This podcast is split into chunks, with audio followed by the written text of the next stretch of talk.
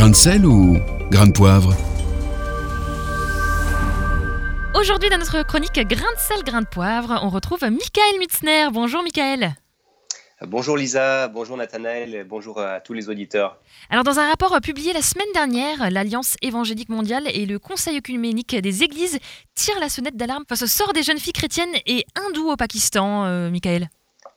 Euh, bah, oui Lisa, elles s'appellent euh, Faiza, Anita ou Maria.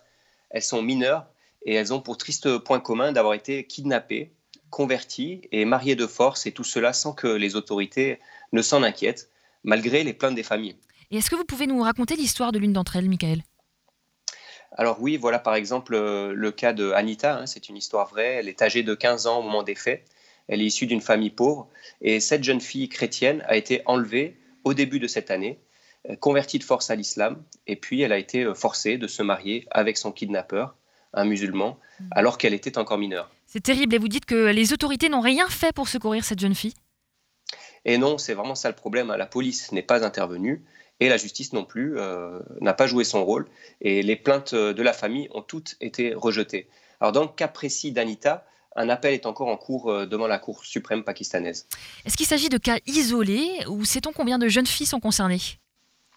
C'est assez difficile parce que la famille dont la jeune fille a été kidnappée et violée est souvent dans une grande honte hmm. et n'a pas forcément, euh, va pas forcément vouloir parler et attirer l'attention sur elle parce que dans la culture locale, euh, il sera plus possible de marier cette fille après un tel épisode. Alors euh, il y a une forme de, mort sociale hein, pour les jeunes filles qui sont les victimes de ces actes. Du coup, il y a aussi un tabou qui entoure ces, ces enlèvements. Alors certaines estimations ont été avancées et relayées, et elles concordent pour dire que ce sont euh, des centaines de jeunes filles chrétiennes et hindoues issues de familles pauvres qui sont concernées.